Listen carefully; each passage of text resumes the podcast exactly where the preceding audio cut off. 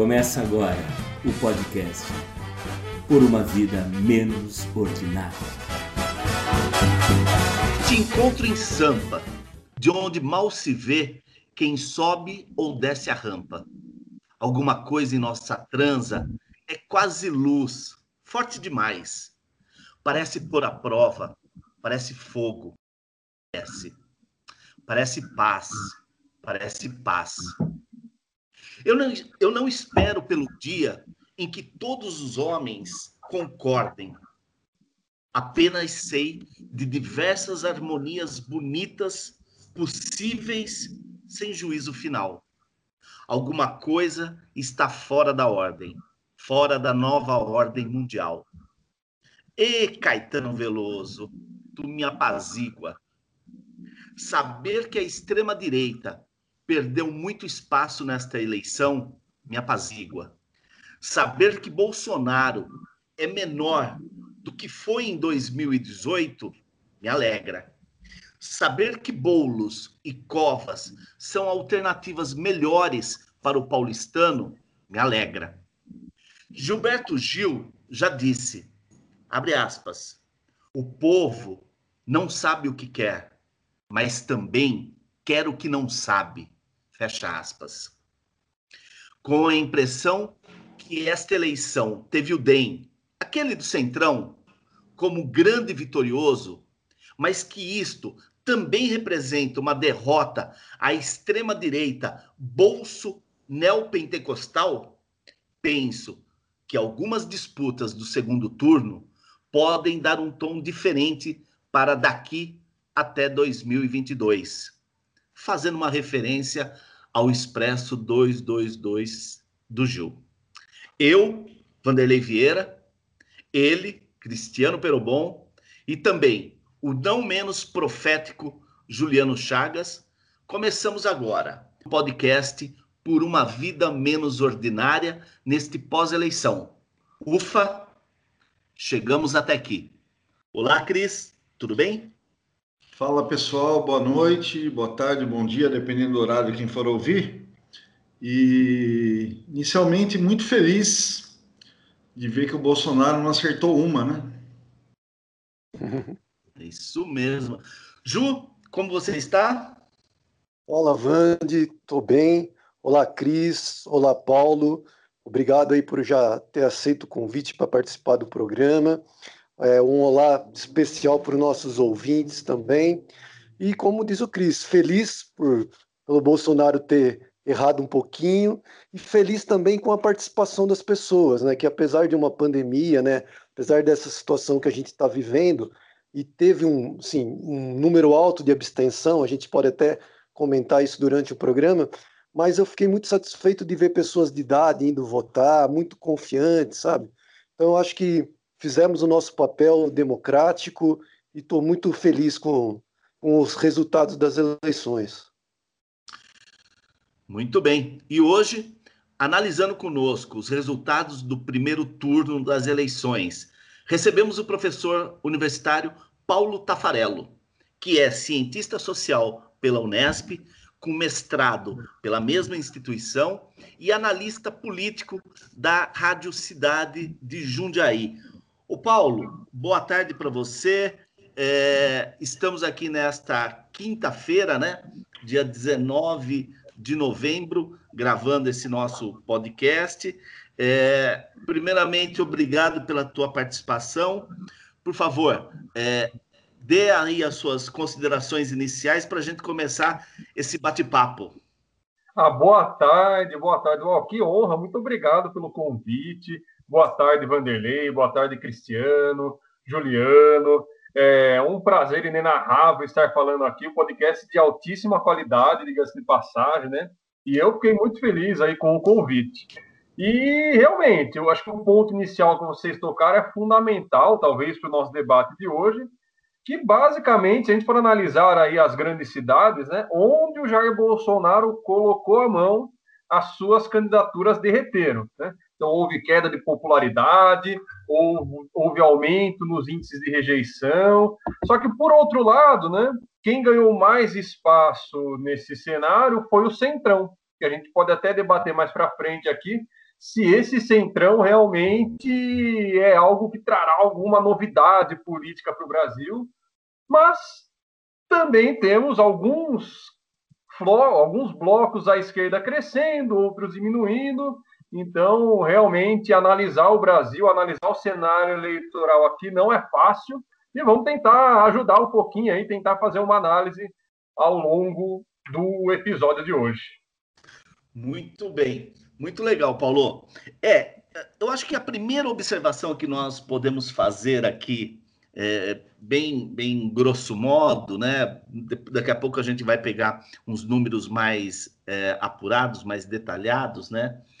É, mas a impressão que deu que nós temos três partidos dessa desse chamado é, centrão e aí hoje alguns analistas políticos, Paulo, eu não sei se você concorda com isso, é, já classificam o DEM e o PSD, é, mas mais o DEM, é, não como centrão, mas como centro, aquele partido que é, cresceu bastante nesta eleição e que pode dar o tom da candidatura de, de, de direita caminhando aí para o centro-direita, é, mas sem, uma, sem que seja uma direita radical. Né? É, como que você vê, primeiro, aquele movimento de aproximação do Bolsonaro quando o impeachment era uma moeda corrente é, em Brasília, na, na, na, no, nos noticiários, e ele faz essa aproximação com o Centrão, que cria é, muito, muitos desafetos ali na ala ideológica dele, e até mesmo entre os militares, mas ele é, entrega boa parte é, do, do seu governo nas mãos do, desses partidos do centro. E é interessante porque, ao mesmo tempo, o próprio Rodrigo Maia começa um movimento de se descolar desse centrão e hoje se vê o partido do Rodrigo Maia como grande vitorioso. Quer dizer, são muitos ingredientes numa mesma pergunta, né? Mas eu jogo essa bomba para você. O não, muitos ingredientes mesmo, né? É, é, é aquilo que eu sempre falo, cada eleição é uma eleição completamente diferente da outra. Né? É claro que a eleição anterior sempre, sempre faz apontamentos para aquilo que vai acontecer mais para frente, mas é, é, essa daqui em específico, né? Acho que ocorreu um, um fenômeno que é o seguinte: em 2018, no auge ali do, do antipetismo, no auge dessas manifestações é, de ódio mesmo, de parte das, por parte da sociedade brasileira, auge dos fake news que nós estávamos acompanhando de maneira estarrecida, meio que virou um consenso geral de que era a hora de apostar naquelas candidaturas, diria assim, as candidaturas outsider, né? Aquele negócio que falava assim, ah, tem que mudar tudo, vamos mudar tudo, vamos chacoalhar o país. Eu tenho, por exemplo, colegas que infelizmente votaram no Bolsonaro com essa ideia, falando assim: não, tem que entrar alguém lá para chacoalhar, para mudar. Pois bem, passaram-se dois anos, só que essas mudanças não vieram. Passaram-se dois anos e a lógica de governar o país, a lógica geral, estou falando, é uma lógica semelhante daquilo que ocorria antes. Vamos lembrar aqui, como que o Temer, por exemplo, não perdeu seu mandato? Não perdeu fazendo o quê? Comprando o Centrão. Comprando esses partidos, né? Com, com verbas, com cargos, com auxílio, com tudo que, que tem direito, manteve-se no cargo, terminou lá é, tão impopular quanto a Dilma, ou até mais, no momento final do seu mandato, mas manteve-se firme e forte ali no cargo. Então, passaram esses, esses dois anos e aquela mudança significativa de, de como que eu vou conduzir a política brasileira até agora, efetivamente ela não se, ela não se concretizou. É muito mais discurso, é muito mais discurso ideológico do que prática política efetiva, né? Eu costumo dizer, é mais ou menos parecido com o nacionalismo que Bolsonaro fala. É muito mais o discurso na prática, né? Porque a prática do governo Bolsonaro é uma política neoliberal ali, concretizada com Paulo Guedes no, no seu ministério, por exemplo. Então, nesse aspecto, se a gente for fazer análise, óbvio que o Centrão está crescendo, porque foi a maneira que o Bolsonaro conduziu, que não é nenhuma novidade na política brasileira, né? Para conseguir consolidar aquela política de coalizão, maneira essa, inclusive, que os próprios governos petistas já adotaram lá atrás, né?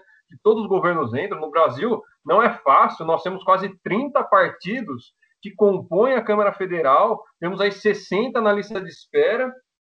Então, legal, eles fizeram essa recomposição. Agora, o, uma coisa que eu quero observar para jogar para o nosso debate é o seguinte: que está tá sendo feita muita análise que o DEM está substituindo o partido Bolsonaro ou o PSL. Na verdade, o PSL não existia antes do Bolsonaro, era um partido completamente insignificante que tinha um deputado federal eleito. É claro que o efeito Bolsonaro fez com que ele tivesse a maior bancada, mais de 50, né? Hoje a maior bancada é do PT, mas ele elegeu ali mais de 50, teria eleito mais aquela regra dos 10% do quociente eleitoral que o candidato tem que ter para ser eleito na, na Câmara Federal. Então, beleza, isso foi um ponto fora da curva.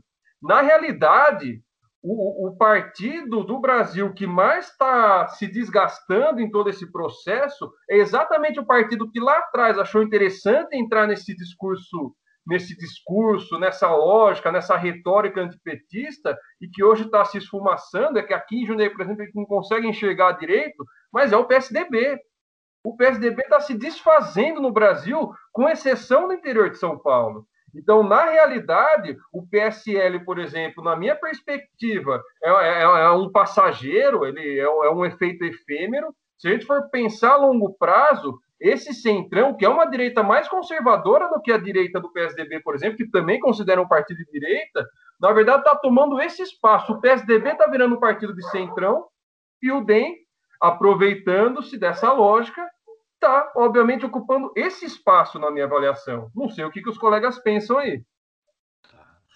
Olha, o, o Cris, vou fazer uma, uma, um levantamento aqui é, dos partidos, né? Fazendo uma comparação entre a eleição de 2016 e o primeiro turno da, da eleição agora de 2020. Eu não vou é, falar toda a lista, mas vou pegar assim esses que nós acabamos de citar, né? Por exemplo, o DEM ele sai de 785, é, desculpa, o PSDB ele sai de 785 prefeituras em 2016 para 512 prefeituras agora no primeiro turno, né? Uh, enquanto o DEM ele sai de 266 prefeituras em 2016 para 459 agora no primeiro turno. O partido do Kassab, o PSD, sai de 537 prefeituras em 2016 para 650. O PP, que talvez é, seja o, o, o, maior expoente aí da, do chamado Centrão, né? É, ele sai de 495 prefeituras em 2016 para 682 agora em 2020. O Partido dos Trabalhadores ele recua de 254 prefeituras para 179 prefeituras agora no primeiro turno, né? O PSB, que foi um partido que cresceu muito nas últimas eleições, né? É, com números bastante expressivos, principalmente para governadores e deputados, ele também encolheu bastante nessa eleição. Ele tinha feito 403 prefeituras em 2016 e agora em 2020, no primeiro turno, são 250 prefeituras. É claro que para esta análise a gente também precisa falar do número de eleitores, que eu vou deixar para um segundo momento. Nós vamos é, agora é, falar da, da, desses números totais de prefeituras e depois a gente fala, porque aí também a, a gente começa a ter distorções, né? Porque o próprio PSDB que o Paulo citou e que eu aponto aqui como o, um partido que perdeu muitas prefeituras, se ele ganhar São Paulo e algumas outras capitais, ele vai ter aumentado em muito o número de eh, eleitores comandados pelo, pelo, pelo partido Brasil afora, né? Cris, foram muitos números, é, dá para pegar a partir daí? Não dá, eu não, obviamente não, não, não, tenho, não tenho tudo isso de cabeça, mas eu já tinha visto esse apontamento desse crescimento, né? E eu, eu somo isso ao que o Paulo falou, a gente vai fazer uma conversa onde muitas coisas é, serão certas de se afirmar. Né? Então eu começo o seguinte resumo: é, os profissionais voltaram e o PSOL é a esquerda contemporânea. Acho que para mim essas são dois, duas, é, é, duas. Se eu tivesse que fazer um resumo muito rápido da, do que esse primeiro turno apontou, é, eu, eu colocaria esses dois pontos como pilar. É, eu digo que os profissionais voltaram por, por a gente ver o encolhimento do PSL, que é o que o Paulo falou, o PSL nunca foi um partido, foi uma onda. Você não tem, não tem ninguém preparado lá minimamente, né? Não sei se alguém teve a curiosidade de, de ver a, a entrevista do Bivar, e ele fala uma coisa que, do ponto de vista, pode parecer uma desculpa, mas eu acho muito certa, né? É, o, o PSL de, de uma hora para outra tem dinheiro, mas não tem poder né? Deixou de ter o presidente da República, que fez aquela lambança e ficou sem partido, mas é um partido que também não comandava prefeituras. Então ele volta é, para aquela condição de, de, partido nanico, mas com, com recurso. Por outro lado, você teve toda uma reorganização, até devido ao, ao, ao enfraquecimento do próprio Bolsonaro como, como político, né? como um político que não agrega com ninguém então você tem um fortalecimento aí do DEM, né, o, o capitaneado aí pelo Rodrigo Maia, pelo próprio ACM Neto, e o Kassab que, né, Vande, quantas vezes a gente já falou do Kassab como figura é, provavelmente, não, provavelmente o maior estrategista político, né, e aí é, a gente pode ficar aqui debatendo para o bem ou para o mal, mas é, né, uma, uma cabeça que pensa pragmaticamente a, a política.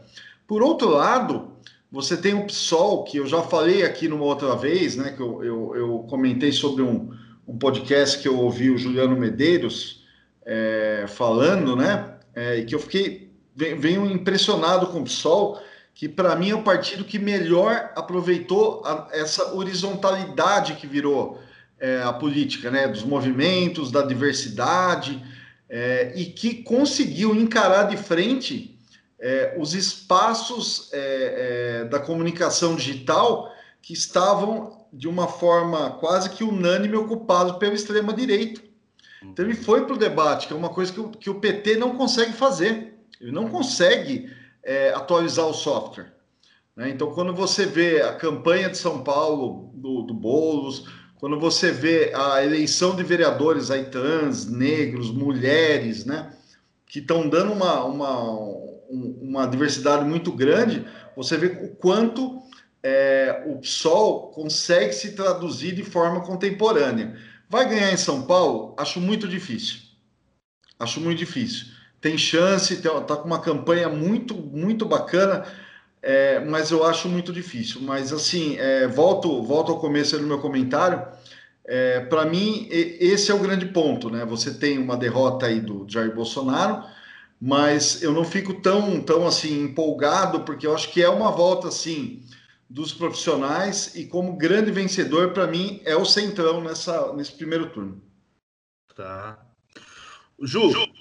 É, é, só para a gente é, voltar a atualizar esses números que nós demos agora do crescimento dos partidos, no segundo turno, é, o PT é o partido que mais disputa é, eleições, né, que mais vai disputar aí é, prefeituras no segundo turno, serão 15 municípios, seguido do PSDB, 14 municípios, né, é, o M, MDB, 12, PSD, 10, depois o Podemos, 9, o DEM e o PSB, 8 municípios, e depois é, os outros aqui na, na ordem de é, quatro, três, dois, um município, né? É, o, o, Ju falou bastante agora do, do, do PSOL. O PSOL ele teve um, ele cresceu 100%. Ele tinha duas prefeituras, subiu para quatro prefeituras. Ju, fique à vontade aí para analisar esses números é, e entra na conversa. Então, é, eu queria, eu acho um, o Cris tocou num ponto importantíssimo, que é a questão do pragmatismo, né? Se tem uma coisa que o Centrão é, é pragmático, né, cara? E essa repactuação do Centrão que a gente viu é, durante esses dois anos do governo Bolsonaro, né? Até pela incompetência desse governo Bolsonaro, pela ineficiência do governo, muitas vezes o Rodrigo Maia se tornou ali um primeiro-ministro no Brasil, né? Pautando o Congresso, criando uma agenda, já que o governo federal não foi capaz de criar uma agenda mínima, né? Isso que a gente já discutiu em outros episódios. Então, esse pragmatismo do Centrão, eu acho que refletiu agora também nas eleições municipais, né? Se a gente pegar, por exemplo, um, um exemplo só, que é o Alexandre Calil em Minas Gerais, ele já foi do PSB, ele foi eleito em 2016 pelo PHS e agora está uhum. no PSD. Então, é, como você falou, é, esse e o Cris também, esse pragmatismo do, da, do centrão, né, principalmente do PSD, né, com o Kassab, esse estrategista que é o Kassab, houve uma mudança muito significativa se a gente analisar as candidaturas de 2016, né, dos prefeitos, é, dos vereadores. Eles foram eleitos muito por partidos que não eram do centrão mas ao longo desses quatro anos acabaram indo para o centrão. Né? Então, acho que isso também é um dado importante e, e tem um reflexo agora nessa reeleição, né? que muitos foram reeleitos, na verdade. Né? Então, assim, na minha avaliação, o centrão sai vitorioso, sim, muito pela ineficiência do governo Bolsonaro, né? Esta questão dele ter até tentado criar um partido, né? E vamos combinar que Bolsonaro não é feito a trabalho, né? Ele não conseguiu nem criar um partido, na verdade, né? Agora possivelmente volte para o PSL para tentar a reeleição em 2022, possivelmente, até porque o fundo partidário do PSL é, é imenso, é enorme, né? Ele não vai abrir mão de um fundo partidário tão grande. Mas eu concordo, eu acho que o Centrão sai vitorioso, partidos como Democratas, é, PS, PSD, enfim. PP, eu acho PP, exatamente, PP. Enfim, ou fizeram prefeito ou fizeram vice-prefeitos. As câmaras municipais também é outro assunto que a gente tem que olhar com muita atenção, né? Porque houve um aumento muito significativo do centrão nas câmaras municipais também, né? Não só no, no executivo, né? Então, acho que isso é um dado também que, importante. E a questão também do, PS, do PSDB, que, que vocês já detalharam, o Paulo falou um pouquinho, na minha, na minha avaliação, eu também concordo com o Paulo. Eu acho que o PSDB sai um pouco enfraquecido, de um modo geral, no Brasil, mas no interior de São Paulo ainda tem uma raiz muito forte, muito significativa. Né? Se a gente lembrar que o Dória, em São Paulo, né, na eleição de 2018, ele perdeu a eleição em São Paulo por Márcio França. Né? O que garantiu a eleição dele como governador foi justamente o interior de São Paulo. Né? Então, é, eu acho que é um dado importante isso. O PSDB vem perdendo eleitores em São Paulo. Talvez agora, com essa possível reeleição do Bruno Covas, ele consiga atrair um pouco mais esse eleitorado. Né? Eu acredito que volte a crescer um pouco o eleitorado do PSDB em São Paulo. Mas, de uma forma geral, hoje o PSDB se sustenta mais no interior de São Paulo do que na capital. E em relação aos outros estados, como você já bem pontuou, houve uma perda muito significativa, né, de prefeituras do PSDB e do PT também, né? A gente não pode esquecer que, sim, na minha avaliação, o PT também é um dos grandes derrotados dessa eleição municipal, né? Está disputando agora, né, a eleição em, per em, Pernambuco, né? Se eu não, se eu não me engano, com, é, com a Marília.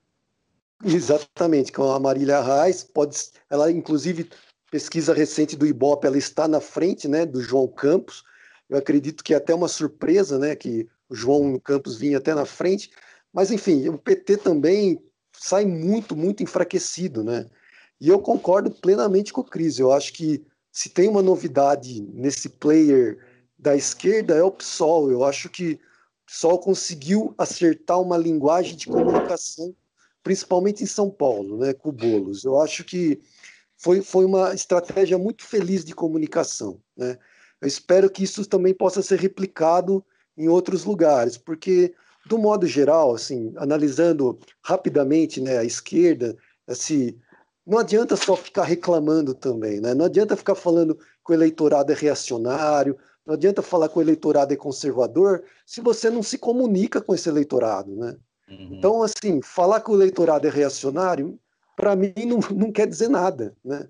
Porque se você se você não consegue criar estratégias de comunicação, você nunca vai conseguir chegar nesse eleitorado que seja um eleitorado mais conservador, mas tem que ter alguma estratégia de comunicação, uma estratégia de poder ouvir é, os anseios desse eleitorado, e eu acho que o pessoal tem feito um trabalho é, significativo e importante em relação a isso. Então, a minha análise primeira, assim, em geral, seria mais ou menos nesse sentido. Tá. O, o Paulo, há quem diga que a eleição uh, municipal ela pouco se é, vai, vai influenciar dois anos depois na eleição presidencial. Pode até influenciar, de certa forma, na, na no, nos deputados, é, nos governadores, mas que ela não consegue chegar à eleição presidencial. Como que você vê isso? Você concorda com essa, com essa análise ou você acha que fortalecimento de partidos como esses todos que nós citamos aqui e enfraquecimento de outros historicamente é, players fortes na disputa nacional, se isso tem ou não uma influência na eleição é, de 2022, na eleição para presidente? É, eu acho o seguinte, né? Eu, eu sempre falo que cada eleição é uma, é claro, cada eleição é diferente. A eleição municipal, normalmente, ela tem realmente características muito diferentes das eleições gerais, das eleições nacionais ou estaduais, né? É, muitas vezes, nas eleições municipais, o fator partido, às vezes, perde um pouco a força, pelo menos para o eleitorado de maneira geral, não que os partidos não estejam fazendo suas estratégias, mas é aquela velha história, né? Vamos pegar uma cidade como Jundiaí, todo mundo conhece um candidato, o vizinho é candidato, o pai, mãe, tio, tia, gato, cachorro, às vezes é candidato. É, então, é, ela acaba adquirindo um caráter um pouco mais personalista, porém, o, o que eu identifico, pelo menos, é que nos últimos tempos, cada vez mais as eleições municipais elas têm se nacionalizado um pouco mais. Né? Então, esse é um processo que vem ocorrendo principalmente com o acirramento da polarização política que vem de 2013 para frente, principalmente. Então, é claro que a eleição municipal ela não vai ser assim definitiva para a gente conseguir identificar ou enxergar o cenário mais para frente de 2022, porém ela pode sim indicar alguns apontamentos importantes. Né? o apontamento mais importante que saiu dessa eleição aqui em específico, acho que é isso que vocês estão citando mesmo, né? A, a maior dificuldade que, a princípio, o Bolsonaro terá em 2022 para se eleger, já dá, sim, eu cravaria isso, já dá para já dá para identificar isso, principalmente pelo fato das candidaturas que o Bolsonaro apoiou abertamente, inclusive de maneira irregular, né, fazendo propaganda eleitoral lá do Palácio do Planalto, uhum. é, essas candidaturas, muitas delas perderam muita força, a, principalmente nos grandes centros, a partir do momento que o Jair Bolsonaro é, colocou a mão nelas. Né? O exemplo mais claro é do Celso Russomano em São Paulo. É claro que não é só por isso, mas é um dos fatores que, com certeza, ajudaram muito para a candidatura dele se desfazendo ao longo do tempo. O Crivella, no Rio de Janeiro, só chegou no segundo turno por, uma falta de uma estratégia um pouco melhor ali da, da chamada oposição, né? E agora ali no Rio de Janeiro o, o, Carioca vai ter que votar entre o ruim ou menos pior, algo assim. Mas o índice de rejeição do Crivella é absurdo, né? É o índice de rejeição que no, na beira ali do, no, no finalzinho do primeiro turno estava chegando a 65%. Então, esses apontamentos já dá para a gente conseguir identificar que Bolsonaro vai ter muita dificuldade. Agora, 2022 o cenário pode se reorganizar de alguma maneira. Né? Como eu estou muito curioso para saber como será o comportamento da esquerda. Vocês estão falando muito bem. O PT, por exemplo, ele, óbvio, ele está perdendo cadeiras, ele perdeu prefeituras, para ser mais específico agora, mas o PT ainda é um partido muito grande. Mas, ao mesmo tempo, é um partido com muita rejeição. Né? E, e então, é, essa, as estratégias vão ser adotadas daqui para frente. O PT vai conseguir perder esse protagonismo que ele alega ter e tem efetivamente, né? vai abrir mão, abriria mão, por exemplo, de uma candidatura, ou veremos uma, mais uma candidatura do Lula, por exemplo, que de alguma maneira iria acirrar cada vez mais essa polarização, aí já muda a, a de configuração a eleição de alguma maneira. Por outro lado, nós temos setores da esquerda que estão crescendo. Né? O pessoal é um exemplo claro disso.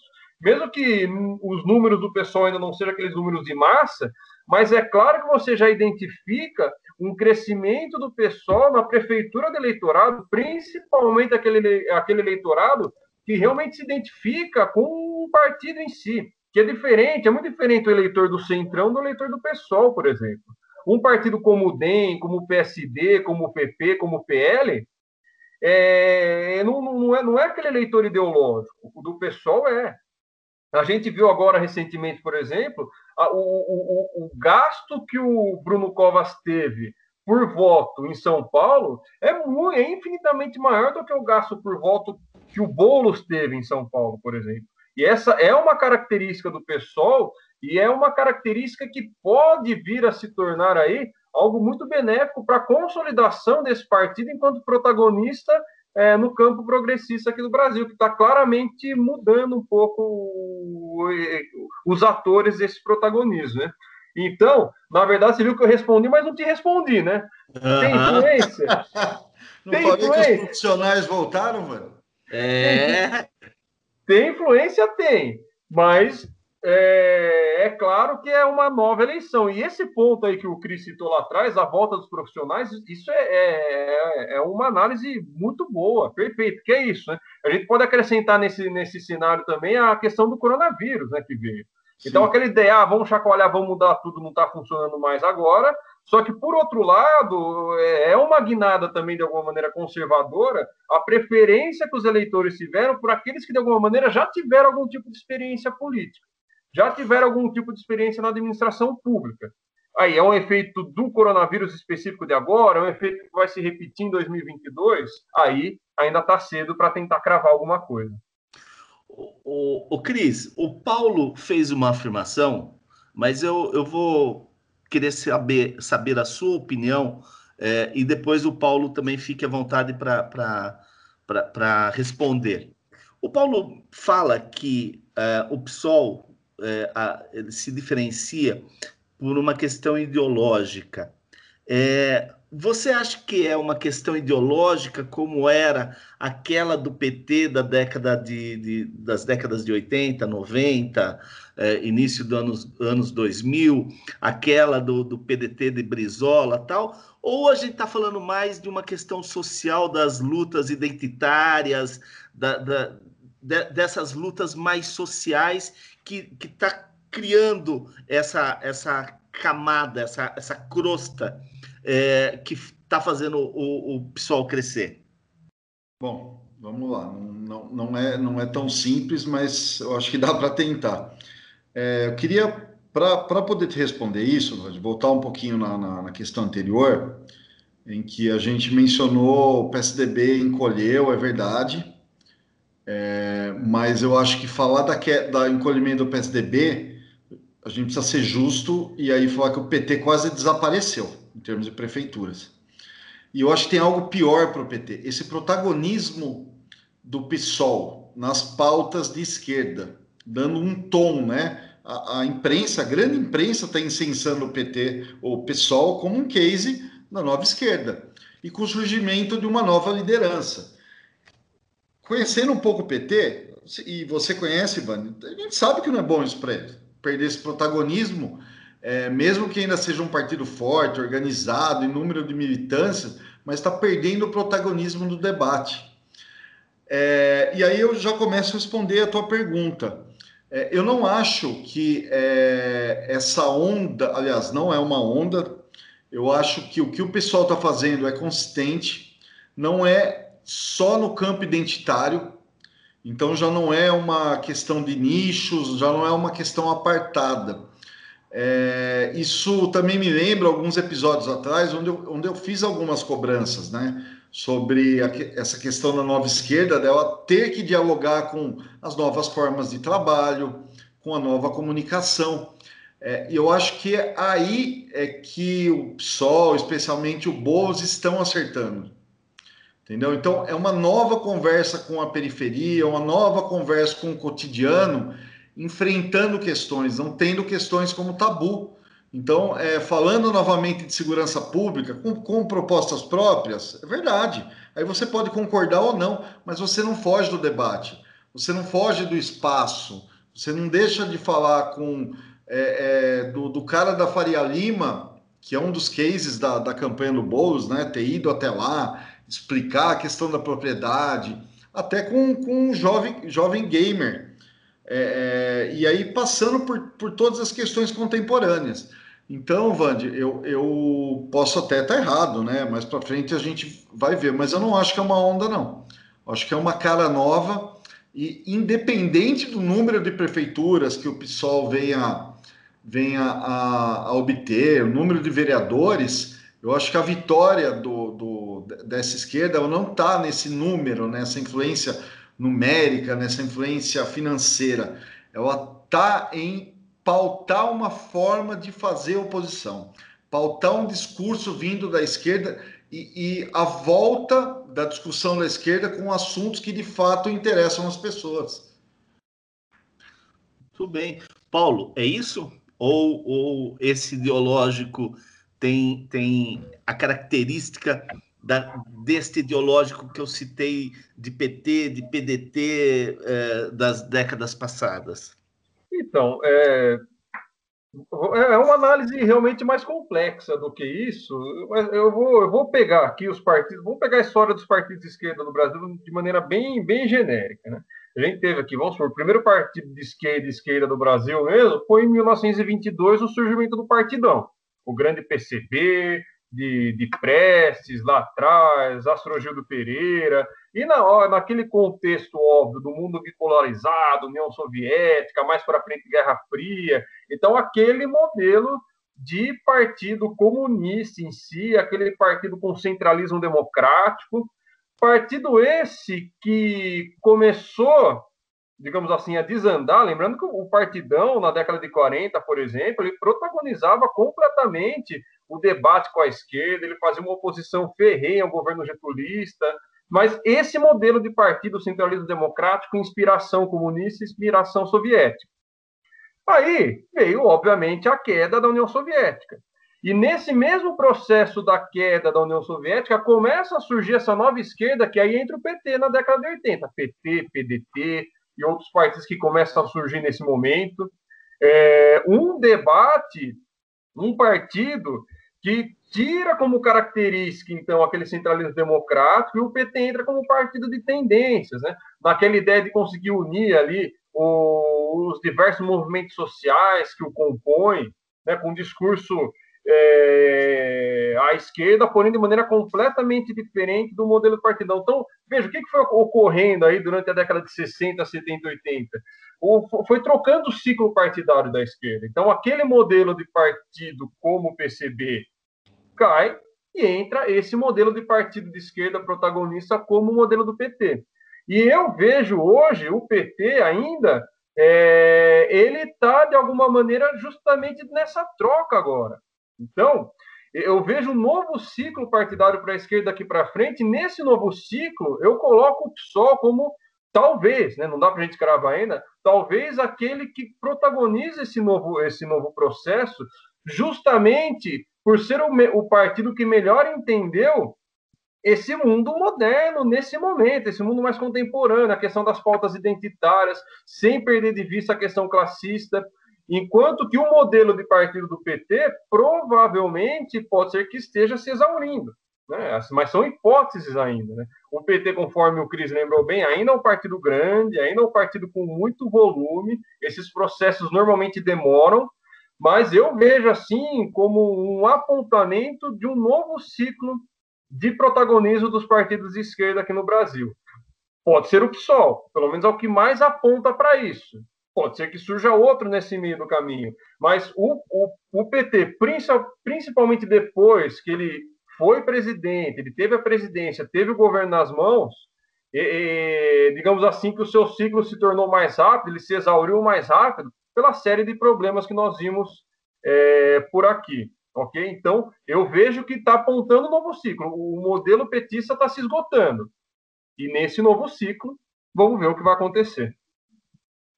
O, o Cris, Oi. você quer complementar? Não, é só, só é, colocar mais, uma, mais, um, mais um elemento aí. Na verdade, é, que o que eu quis dizer é que assim, é, o, o PSOL me parece que achou um caminho para dialogar com, com a sociedade de uma forma mais ampla. A sociedade mudou, o trabalho mudou, a comunicação mudou, a gente percebe, né? A nossa vida mudou muito, né? E, e o PSOL me parece mais preparado. Se será ele a protagonizar, ele tem, é, é, é óbvio, né? É, essa questão de disputar o poder institucional, você precisa ter recurso, precisa ter tamanho, é, e há uma disputa no próprio campo, né? Então você, quem vai protagonizar? Mas de qualquer forma, para quem tá, para quem é, estiver atento, eu acho que a grande vitória é em ter mostrado a possibilidade, ter mostrado um caminho, um caminho que deu resultado. E ele não necessariamente precisa ser um partido agora dos mais votados, com o maior número de prefeituras tal. Isso é claro, está em disputa nos partidos do Centrão, é, e é natural que seja assim. Mas é, é reconhecidamente é, um partido que conseguiu sair daquele buraco, né, de, de ficar andando atrás do rabo e só reclamando da vida, né? Então, é, isso, isso me parece muito, muito saudável para o debate público, né? Ter, ter é, é, um grupo que mostra um caminho possível, sim, de, de retomar um diálogo. O Ju, ainda é, ficando nessa análise do, do PSOL, é, o, PT, que foi o maior partido de esquerda no Brasil durante décadas, né, e talvez ainda possa é, receber esse título, né, como o maior partido de esquerda é, do Brasil, é, apesar de ter criado uma série de lideranças regionais, né, pelos estados afora, é, sempre manteve uma, um personalismo muito forte da liderança do Lula, né? Tanto que é, nas últimas três décadas se discute é, lulismo ou petismo, né? Ou lulopetismo, é, mostrando como a, a, imagem de Lula, né, é por vezes maior do que o próprio partido. O PSOL ele sempre teve o Freixo como seu grande é, expoente. E, por favor, vocês me corrijam é, se eu estiver aqui falando bobagem, o Paulo em especial. Mas a gente teve o Freixo como grande expoente, né? o, o cara que, a partir do, da, da, da ação dele no Rio de Janeiro, tanto na, na Assembleia Legislativa, na, na, luta ali da CPI da, da, das milícias e tantas outras que ele encampou, como tendo sido candidato à prefeitura, que deu também para ele uma visibilidade muito grande, mas aí você tem o Chico Alencar, que estava fora da vida pública e voltou agora, foi eleito é, vereador no Rio de Janeiro, o Chico Alencar, né? É, enfim, então, é, mas o, o, o PSOL corre o risco desse personalismo, de criar o boulismo, se é que que já posso usar esse gentílico aí é, para o Boulos, uma vez que ele foi candidato a presidente da República, agora está no segundo turno da maior cidade brasileira, né, da cidade-estado. é, brasileira. Você acha que o, o, o, PSOL também corre esse risco, Ju, de, de, de ter uma liderança que, que se confunda com a própria grandeza do partido ou da, da possibilidade do partido? Olha, a princípio eu acho que não, viu, Vande? Como você bem falou, é, a questão do lulismo, né, que é um termo, vamos dizer assim, é um neologismo criado até pelo professor André Singer, da USP, né, ele escreveu um livro bem interessante falando sobre o lulismo. É, o, o, lulismo, ele é hoje, pelo menos na minha avaliação, ele é maior já do que o PT, né? E eu acho que o PT, infelizmente, acabou perdendo o discurso, né? A gente viu essa derrota do PT muito grande nas eleições municipais também é uma consequência desde a Operação Lava Jato, tudo, todo esse discurso que foi construído, essa narrativa que foi construída em relação ao PT, né? É o fato do Lula estar tá preso. Então, assim, o PT perdeu o discurso, né? perdeu a narrativa. O PT precisa se reinventar. E como, se e como você consegue se reinventar tendo o lulismo ainda no centro da, dessa narrativa petista, né? É, como que o PT se reinventa tendo o Lula como o grande expoente, a grande figura do partido? É uma questão difícil, né? Que o próprio partido vai ter que chegar uma hora e vai ter que discutir isso internamente, né? Porque, querendo ou não, o Lula ainda é uma figura nacional de reconhecimento, né? Tem voto, né? Então é uma figura ainda que tem muito voto, né? As eleições de 2018, se ele não tivesse sido preso, se não tivesse acontecido tudo que aconteceu, que nós já sabemos, né? Provavelmente ele estaria no, num segundo turno com o Bolsonaro, né? Poderia perder? Poderia, mas estaria. O pessoal eu já vejo um pouco diferente. Eu, lógico, se o mesmo com a derrota do Bolos em São Paulo pelo Covas, que eu também concordo com o Cris, eu acho que vai ser muito difícil o Bolos ganhar em São Paulo. Seria uma vitória assim extraordinária se acontecesse. Na minha avaliação, eu acho que vai ser difícil. Mas independente disso, ele já sai vitorioso das eleições municipais, né? É um cara que começou ali com seus 7, 8%, né? E de repente está no segundo turno e de repente já está com 30%, né? segundo a última pesquisa do Ibope, ele está em torno de 30, 30 e poucos por cento e o Bruno Covas está com 42%, se eu não me engano. É, mais ou menos isso, né? uma diferença de 12 pontos entre um e outro. Independente disso, se ele perder as eleições, para mim o Boulos já é o grande vitorioso das eleições municipais. Mas eu concordo com você, Wander. Eu acho que, que o PSOL não corre, pelo menos a princípio, não corre o risco de criar um lulismo dentro do, do PSOL, né? Ter a figura do Boulos como algo do tamanho do lulismo. Eu acho que não. Eu acho que o PSOL tem outras figuras, como você já falou, o Marcelo Freixo no Rio, e outras figuras também que compõem né, o partido, assim. Então, a princípio, eu não, eu não, eu, eu, acho que não, não cabe muito essa comparação. Eu não, eu não faria muito essa comparação, não. E é isso. Eu acho que o PSOL concorda também com o Cris, criou uma linguagem muito acessível para as pessoas, a campanha do bolo, é, conseguiu se comunicar, coisa que o PT não conseguiu. Né? O PT, como eu já falei, perdeu a narrativa, perdeu o discurso, não conseguiu reconstruir esse discurso. A derrota petista nas eleições municipais é gigantesca, é inegável isso. Né?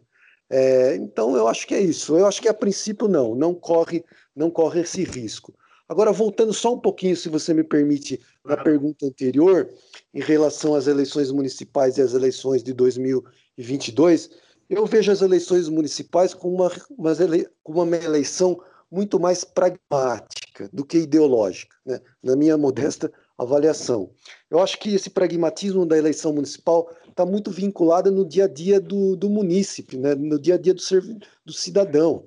Se ele tem uma boa infraestrutura de asfalto, se ele tem rede de água e esgoto, se ele tem uma UBS que está funcionando bem, se ele tem um hospital que está funcionando bem, essas coisas que fazem, se tem a escola, se o filho consegue ser matriculado numa creche municipal, acho que tudo isso tem um impacto muito direto na vida do cidadão, né? na vida do munícipe.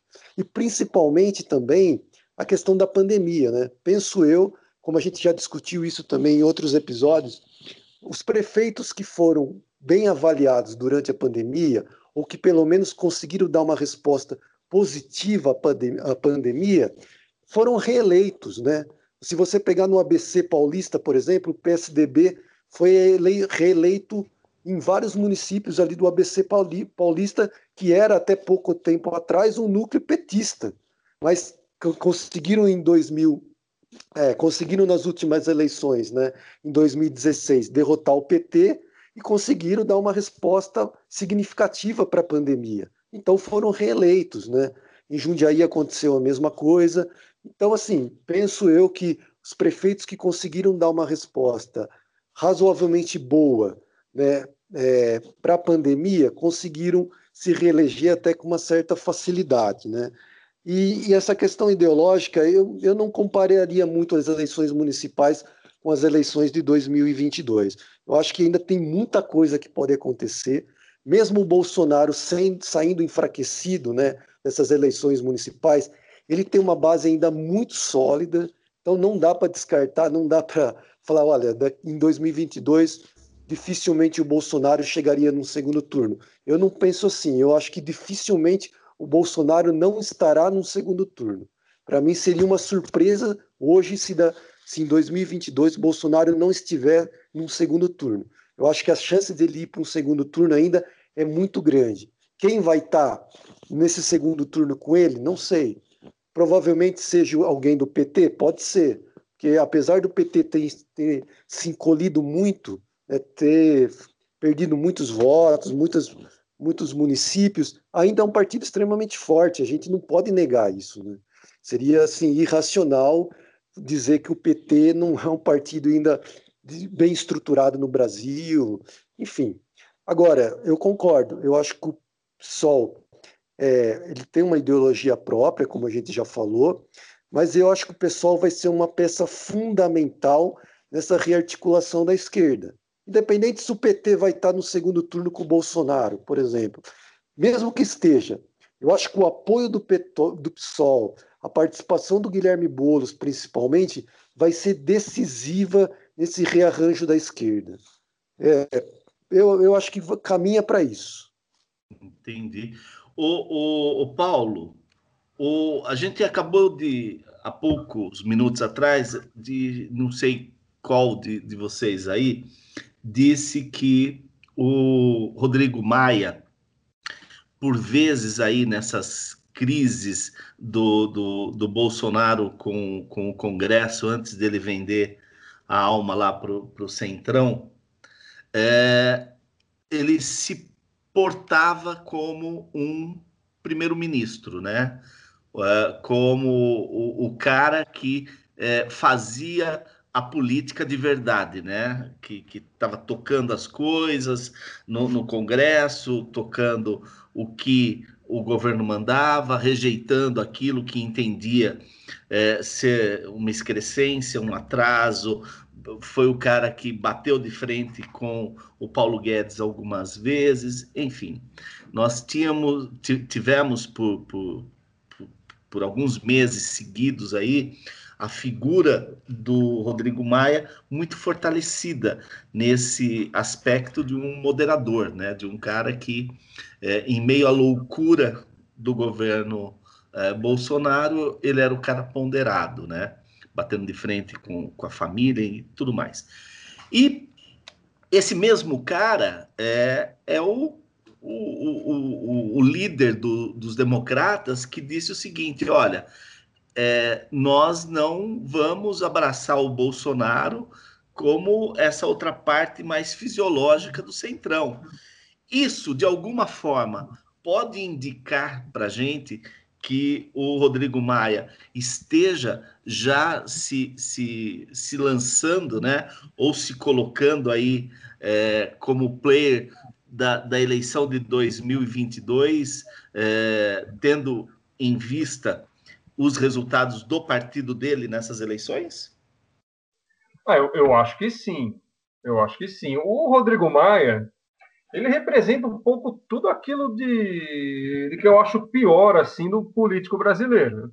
É aquele tipo de político que, dependendo do interesse, tá com o partido, é, é, aquele tipo de político que ele se movimenta de acordo com seus interesses pessoais, seus interesses próprios, né? e não necessariamente com algum tipo de interesse coletivo, né? que é uma característica, diga-se de passagem, da maioria dos partidos do Centrão. Agora, devido a, a esse descolamento do DEM, a esse su recente sucesso eleitoral, que se a gente for lembrar, o DEM, há muito tempo atrás, né, ele parecia quase que um anexo do PSDB, né? Estava sempre junto nas eleições federais.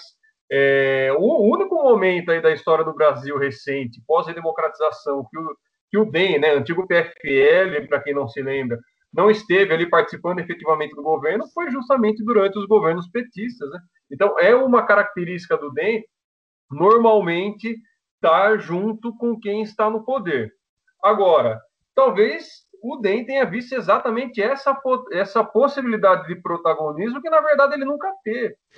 Porque durante muito tempo, até fazia falta no Brasil, talvez, ou não, né? Depende da, da, análise, da perspectiva, talvez fazia falta no Brasil um partido de direita efetivo com qualidade. Eu acho que nós não, ainda não temos esse partido de direita com qualidade. Mas o DEM está tentando justamente ocupar esse espaço, né?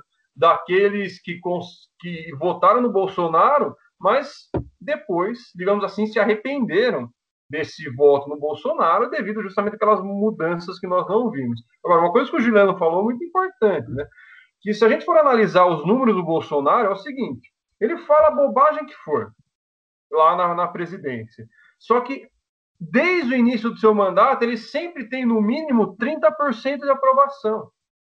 Então, eu costumo dizer que aquele, é, tem 30% do eleitorado brasileiro que é extremamente fiel ao Bolsonaro. Os outros números até variam um pouco. Né? A média do Bolsonaro é 30% de apoio, 30% daqueles que não apoiam, e tem um centro aí a ser disputado. Uhum. Então, é, com esse número de 30%, eu acredito que, inclusive, é resultado né, de toda uma máquina de informação bolsonarista, né, que tem um grande número, uma parcela significativa da população brasileira que não se informa por outro meio que não seja essa máquina de informação bolsonarista, esse 30% está meio que fechado com ele. Agora, para onde vai essa disputa do centro? Talvez nesse processo né, o DEM entre com uma capacidade de tirar esses votos do Bolsonaro. Agora, vocês conhecem a política brasileira. Você tem garantia de que na hora H o Maia e o DEM vai bancar essa disputa com o Bolsonaro? Eu não tenho garantia nenhuma disso. E, e, e, duvido até que isso ocorra até 2022, porque dois anos na política brasileira, principalmente para esses partidos do Centrão, é bastante coisa. Dois anos é um, um latifúndio de tempo. Então, nada me garante que esse protagonismo que o Maia vem buscando vá ocorrer aí até 2022. Eu, eu só deixa eu só fazer um comentário sobre a questão do pessoal relacionado ao lulismo. Por favor. De, maneira, de maneira muito rápida, eu acho assim que o lulismo hoje, hoje é um problema dentro do PT, esse excesso de personalismo.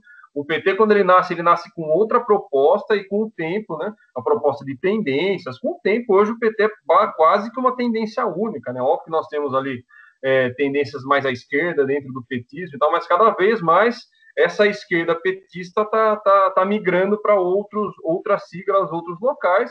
E o lulismo é sim um problema dentro do PT, acredito eu. E o, e o PSOL, eu só quero sempre lembrar que ele nasce de uma dissidência do PT. O PSOL nasce no momento em que o governo Lula estava fazendo a reforma da Previdência, né? Sai lá Luiz Heleno, babá e tal, e fundam o PSOL justamente com o objetivo de, pô, o que, que a gente consegue fazer aqui uma esquerda para não repetir os erros do PT.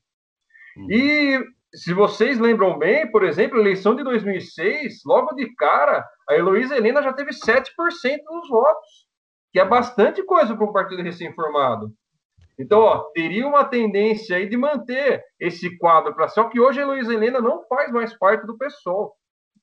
Ou seja, então eu vejo o pessoal sim de maneira diferente em relação à formação dos seus quadros políticos. É óbvio que todo partido precisa ter seus quadros, né? Mas eu acho que essa questão do personalismo interno vem sendo tratado de maneira muito mais adequada dentro do PSOL do que dentro do PT hoje em dia. Eu queria fazer uma. Oi. É, Fala, pode, pode falar, Ju. Achei, achei bem. Eu, ah, eu, achei bem interessante o Paulo falou. É, é, inclusive sobre o PT, que o PT realmente é o partido de tendências, tal, mas com uma estrutura vertical, né? É, eu acho que o, o, o, PSOL, por absorver movimentos, é, movimentos que têm vida autônoma fora do partido. Então, talvez isso possa ser um bom, um bom freio né, em qualquer, qualquer tentativa aí de, de, de você individualizar, né, ou personalizar uma única, um único protagonista. A mim parece, pelo menos, viu, Paulo? Olha, eu gostaria de, de, fazer uma provocação aqui aos três, e, e essa provocação no sentido de, de, de é, iniciar um debate para que a gente possa compreender também o que acontece no Brasil, que é, o tema do meio ambiente é discutido num debate entre os, os candidatos a presidente dos Estados Unidos que incomoda profundamente o Bolsonaro e, e o seu ministro Salles, que, que, a gente sabe que tem uma, um discurso completamente é, antagônico às questões de defesa do, do, meio ambiente. Mas aqui eu queria é, propor esse debate para vocês. Por que, que um tema que é tão caro é, mundialmente, como é o meio ambiente, é, aqui no Brasil, os partidos, é, tanto de direita, de centro, de esquerda, de extrema esquerda, de extrema direita, é, não discutem, e o Partido Verde, que em tese deveria é, propor essa discussão para a sociedade, levar essa discussão para a sociedade, ele simplesmente vem desaparecendo. Mas uh, e o desaparecimento dele é um desmatamento deste partido, né? É, hoje, na, nas eleições de, de, de, de, uma semana atrás, é, é um partido que não aparece em mapa nenhum, não aparece em mapa de prefeituras, não aparece em mapa de vereadores, não aparece em mapa de eleitores. O que, que acontece que essa discussão do, do ambiental e mais especificamente a conduta do PV não favorece isso num debate eleitoral no Brasil. E eu começo com você, Paulo. Ah, é, é, essa é uma ótima pergunta, diga-se de passagem, uma provocação, que realmente no Brasil, assim, esse, essa questão ambiental é algo muito que muito nos agrava, né? Muito complexa. Uh, nós estamos assistindo de camarote, de maneira estarrecida, né? O que vem acontecendo ali, a, o avanço da fronteira agrícola no Brasil, as queimadas de maneira descarada, né? Um ministro da Agricultura isso tem que sempre ser lembrado, né? O, o Salles, ministro da Agricultura, falando, ah, vamos aproveitar agora a pandemia para passar boiada. Então, nós enxergamos um absurdo tão grande, tão grande aqui no Brasil, né? Aqui o, nós temos ainda a floresta tropical, nós temos a floresta equatorial, a floresta amazônica, né? Uma das florestas disparada mais importantes do mundo. Porém, é impressionante como o discurso de que não está acontecendo nada lá, muitas vezes acaba se sobressaindo na, em grande parte da população brasileira. Tem esse debate, sim, dentro dos partidos, né? Tem um debate dentro de alguns partidos de esquerda, por exemplo, o, o vamos pegar, a gente está falando de pessoal agora de pouco, o pessoal, por exemplo, tem lá o, o ecossocialismo, o ecossocialismo muito forte internamente, é uma das bandeiras do partido, Porém, eu vejo mais assim, esse discurso ecológico, esse discurso ambiental, aliás, ele não está conseguindo ecoar na sociedade da maneira que deveria ecoar, aí por N motivos, né? É, eu espero profundamente que esse discurso entre com muita força. Agora, o motivo do PV não ser forte em relação a isso, porque o PV, na verdade, ele é PV só no nome, desculpa. O PV é um desses partidos que durante muito tempo ficou nesse jogo político de que uma hora está apoiando um, uma hora está apoiando outro. É um partido completamente sem identidade. A única identidade que ele poderia ter, que é a causa ambiental, ele, ele perdeu durante muito tempo, né? Principalmente aí é, nas suas direções estaduais, que muitas vezes ia em completo desacordo com a direção nacional. Ou seja, o, PV é o retrato da maioria absoluta dos partidos brasileiros, sem identidade, sem perspectiva.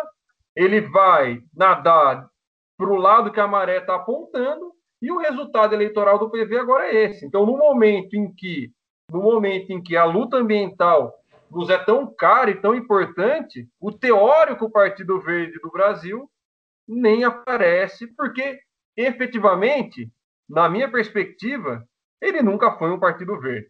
Ele foi um partido do poder. O, o Cris, é, nem verniz tinha é, esse Partido Verde? Pô, mas aí é maldade, porque verniz você não passa em, né, em planta viva, né? Provavelmente tinha verniz.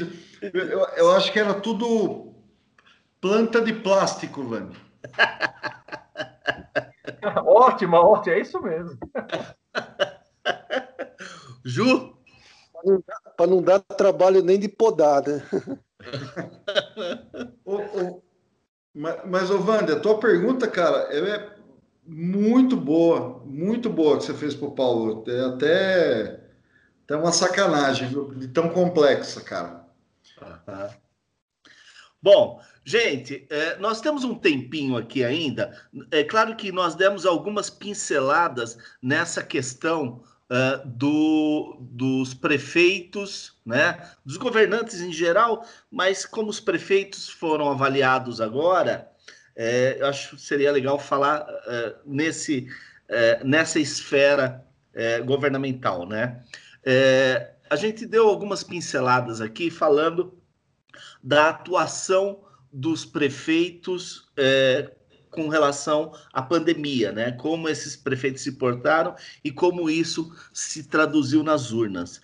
Então eu gostaria de emendar um pouco é, é esse, esse tema para a gente debater agora com o seguinte: para além desta, desta questão da pandemia, porque também ela favorece ou prejudica quem está no governo, de acordo com a sua, com a sua postura, né? ao longo desses meses todos, nós temos o aspecto da comunicação também, né?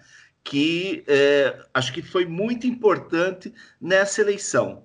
É, os partidos, eles é, estão, alguns, é, à frente é, nessa, nesse novo modelo de campanha, desse novo modelo de, de comunicação, outros não entenderam ainda como funciona. É, o, que, o que não nos falta são tiozinhos do Orkut, né? Em termos de comunicação é, de, de, dessa nova forma de, de, comunicação das eleições.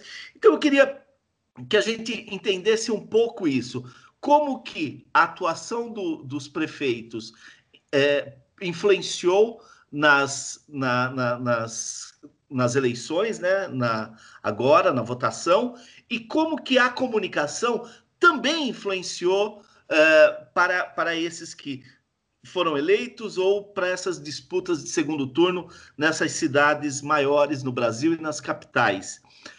Cris, como o tema é comunicação, eu começo contigo agora, cara. Bom, é, olhando aí para algumas, para alguns é, pleitos aí para algumas capitais, grandes cidades, eu acho que há uma primeira questão que a pandemia deu visibilidade para quem tinha mandato. Isso é, isso é um fato. Né? Só que só visibilidade, ela não necessariamente pode ser um, algo positivo, né? Então me parece que é, que além de combinar com, com o momento de comunicação que a gente vive, né, foi fundamental não negar a doença, então, é, prefeitos que aproveitaram essa visibilidade é, de forma serena trataram da gravidade da pauta é, é, e não negaram a existência da, da doença, se deram melhor, tiveram um reconhecimento. E aí eu vou citar pelo menos dois casos. A gente tem o caso do prefeito Crivella, que foi um desastre em muitas áreas, mas nessa área da pandemia teve é, é, postura muitas vezes igual a do presidente Bolsonaro.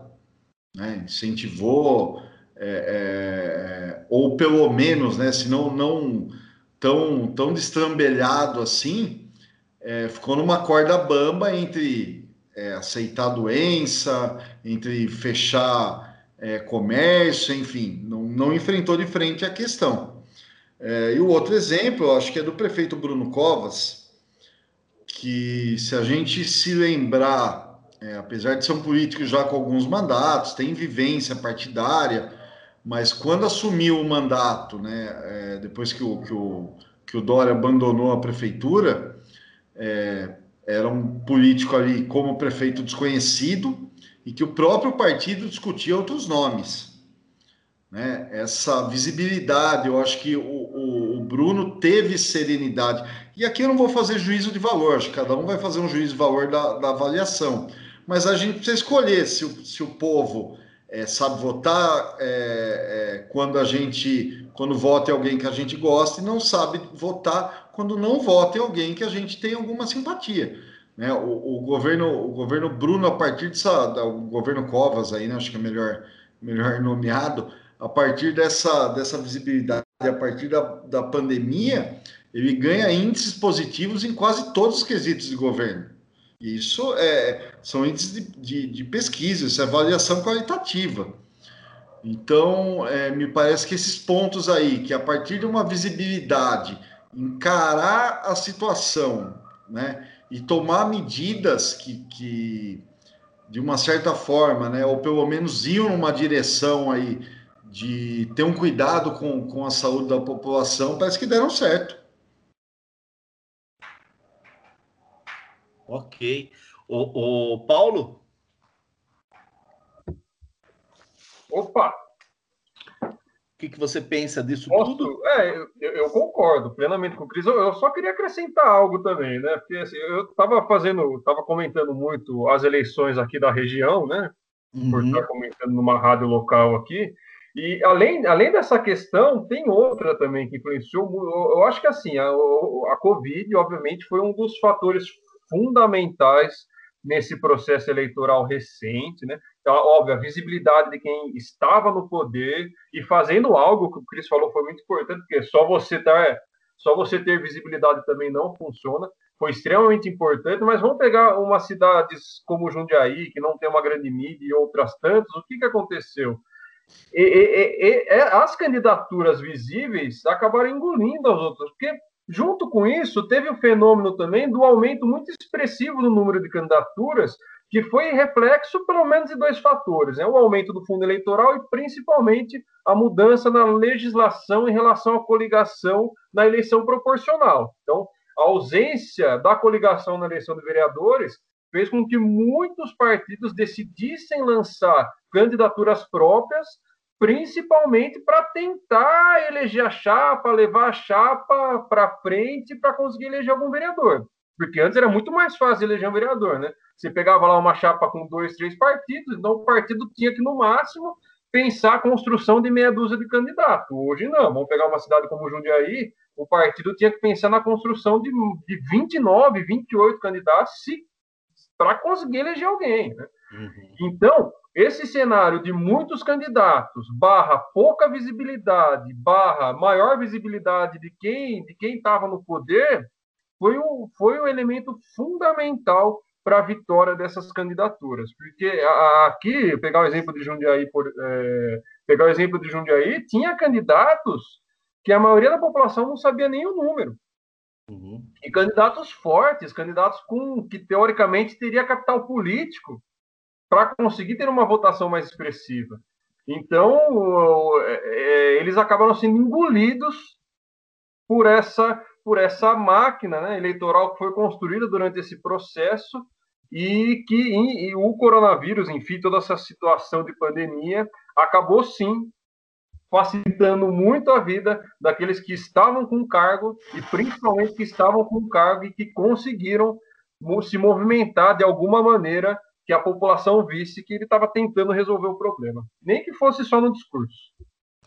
É, só para que a gente possa também contextualizar é, os nossos ouvintes, né? nós estamos falando de Jundiaí, uma cidade com, com mais de 200 mil é, eleitores, né? É, mais de 300, acho que quase 300 mil eleitores, e que, no caso, na Câmara Municipal é, este ano, é, que conta com 19 vereadores, 14 se reelegeram. Acho que isso dá, em grande medida, é, uma dimensão disso que o Paulo acabou de falar, é, de as novas regras facilitaram muito, né? Quem, quem tem uma maior visibilidade, uma maior estrutura partidária, ou os partidos que se, que se constituíram para esta eleição, é, a, que constituíram para essa eleição sua chapa de vereadores, muito é, já imbuídos dessa nova legislação, né?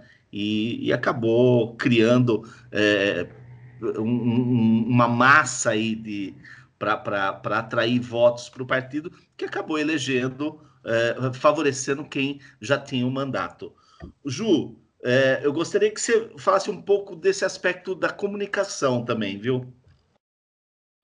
Então, Wander, eu acho que não, a comunicação sempre foi um grande desafio em qualquer campanha eleitoral, né?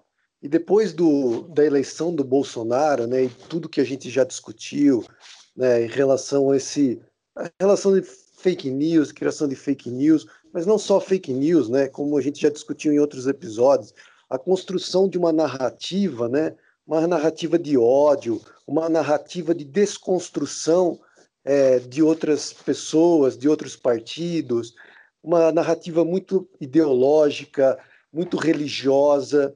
Então, assim, é, essa houve uma, pelo menos na minha avaliação, né, houve muito mais é, uma priorização da performance e da estética do que da ética e do conteúdo, né? Eu acho que a eleição do, do Bolsonaro foi muito isso. É uma eleição pautada muito mais na questão da performance, na estética, do que da ética e do conteúdo. Não importava muito bem o que ele falasse, importava é a performance dele, né? As pessoas, muitas pessoas reconheciam até que ele estava falando besteira, mas aí, né, aí logo em seguida já falavam, não, mas ele fala besteira mesmo, mas é porque ele é sincero, né? É porque ele, ele não é político, né? Como se ele não tivesse passado quase 30 anos na Câmara Federal, né? Ele fala assim porque ele é muito espontâneo, né? Essas bobagens que ele faz, que ele fala é natural, né? E não é, né? A gente sabe que foi um, um discurso muito bem planejado, né? E a gente e só não querendo me alongar muito nessa questão do Bolsonaro, mas se a gente lembrar no impeachment da Dilma, né, quando ele vai e faz aquela idolatria a um torturador, né, um, ao comandante Ustra, né, faz ali uma performance totalmente absurda e bizarra, ali ele lançou a candidatura dele à presidência, mesmo mesmo as pessoas não entendendo naquele contexto, né? E ali ele cita Deus acima de tudo, né? ele já cita ali naquele discurso de impeachment. Né? Então, assim, foi uma narrativa que foi construída. Comunicação e eleição, para mim, são processos. Né? Ninguém ganha uma eleição à toa, né? ninguém ganha uma eleição de um dia para o outro. São processos, são narrativas que, são, que vão sendo construídas.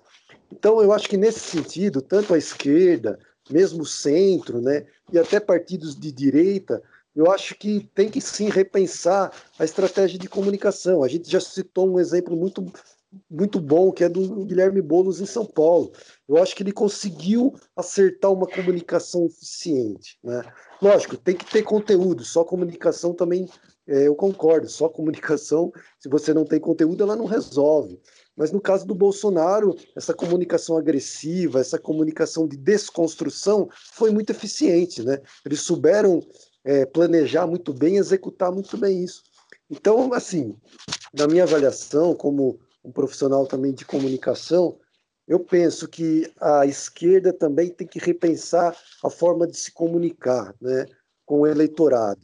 Não dá para dizer só, como eu já falei, não dá para dizer só que o eleitorado é conservador e a gente perdeu a eleição.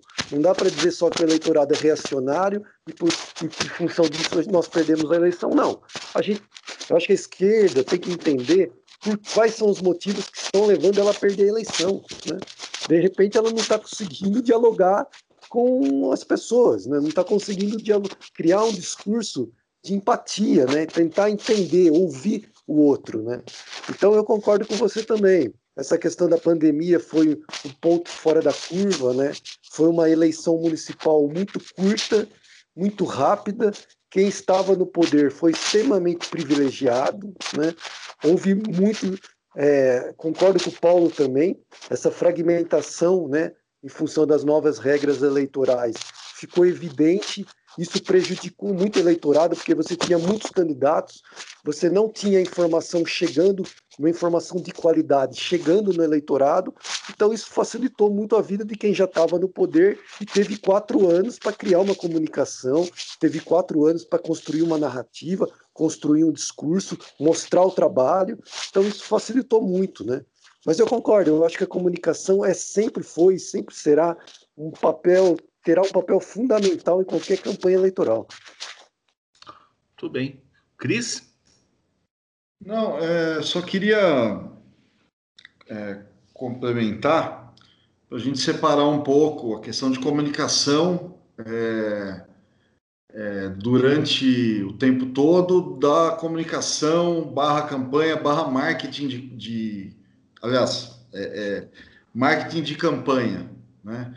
Porque é, uma coisa muito importante na, na, quando fala comunicação é que os partidos ouçam a sociedade. Né? Então, essa coisa que o, que, o, que o Ju falou de ah, quando perde todo mundo é reacionário, eu acho isso uma coisa muito complicada, porque as pessoas têm demandas, entendeu? Então, é, é muito importante durante o período entre eleições você entender o sentimento da população é, para que você chegue na campanha com, com um discurso, com um diálogo que realmente faça sentido para o eleitor. E aí você precisa de estrutura, é, vai precisar de mote de campanha tal, para a gente não ficar atribuindo a meme, a um, a um jingle X ou Y, a um formato de vídeo, como isso, um sucesso na vitória de uma eleição. Tudo isso é importante, desde que o conteúdo faça é, é, faça realmente sentido para que esse formato levem a, a, a, ao maior número de pessoas, né? Agora, eu queria propor para vocês uma, uma, um outro ponto, que é esse também, né, que tá todo mundo falando, ah, não favoreceu essa mudança, essa mudança na, na legislação, não favoreceu o surgimento de, de vereadores de outros partidos, né? Então, a, a pergunta que eu queria deixar a todos, e realmente é uma, é uma dúvida minha, até que ponto essa estratégia de que todo partido precisava ter um candidato a prefeito, pessoas que não tinham andado pela cidade um minuto sequer durante quatro anos, se ela realmente, de fato, foi uma estratégia inteligente. É, eu adianto que eu acho que não.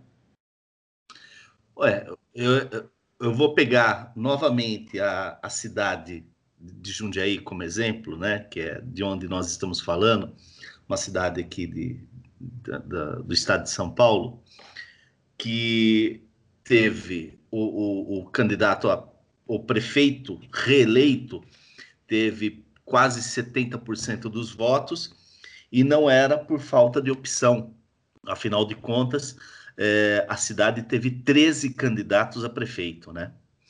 É, só que tem uma questão que uh, o número de partidos é, que lançou candidatos a vereador é, foi quase o dobro. Foram 24 partidos que tiveram candidatos a vereador em Jundiaí, né? Estamos é, contextualizando a cidade de Jundiaí dentro dessa, dessa uh, pergunta que o Cris deixou.